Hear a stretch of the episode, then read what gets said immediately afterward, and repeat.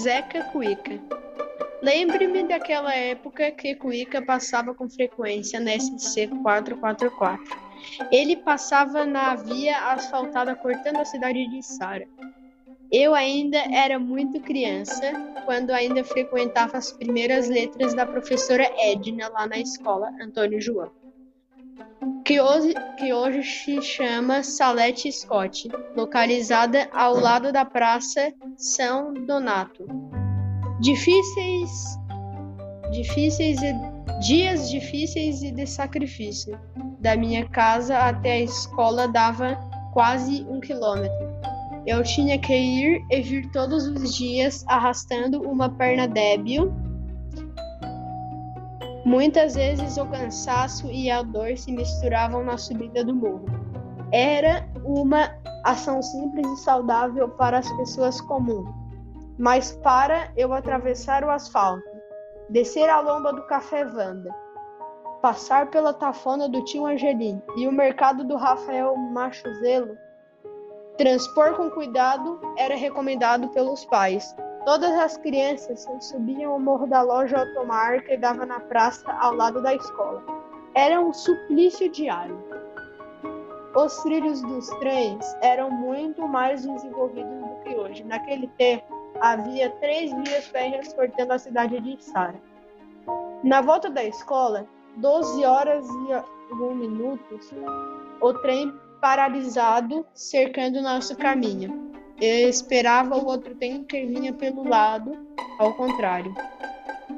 Para trocar de posição e carregar o carvão, demorava alguns minutos, quase horas para trocar de trilho e seguir um para Tubarão e outro sentido ao contrário.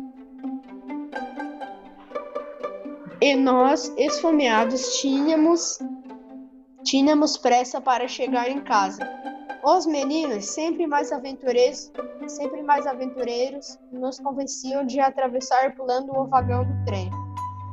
Como era muito custoso subir naquelas altas engrenagens, a perna latejava muitas vezes e não parecia não vencer o obstáculo. Mas o que doía era ficar para trás, não admitia de forma alguma ter menos condições do que demais pessoas. Esta aventura sempre deixava marcas pretas no uniforme da escola. O negro carvão não perdoava a invasão do trem, nem minha mãe perdoava o uniforme sujo. O posto de gasolina da Altué ficava de frente à rodovia SC 444, plantado ali para atender os viajantes de passagens.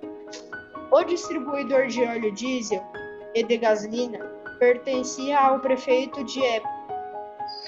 Do outro lado ficava a roça do João Pizete e do Francisco Pacífico, uma grande churrascaria sombreada pelas árvores nativas das florestas verdes, heróicas árvores sobreviventes até os dias de hoje.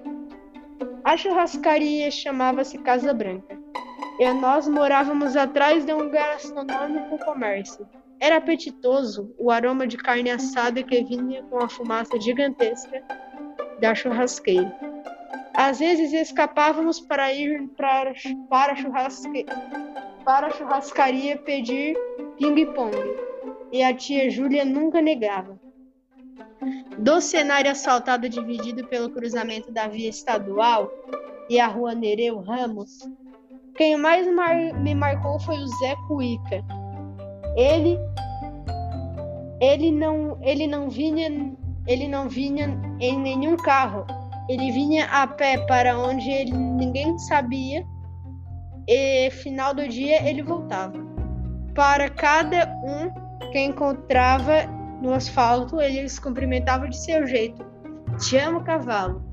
Quando passava pelo asfalto, todos gritavam cuica avisava a todos que estava passando o Zé Cuica. Era conhecido como um jovem, um jovem louco de rosto, apesar de nunca ter atacado quem quer seja. E assim, com ternura, recordo-me recordo dos meus tempos de infância.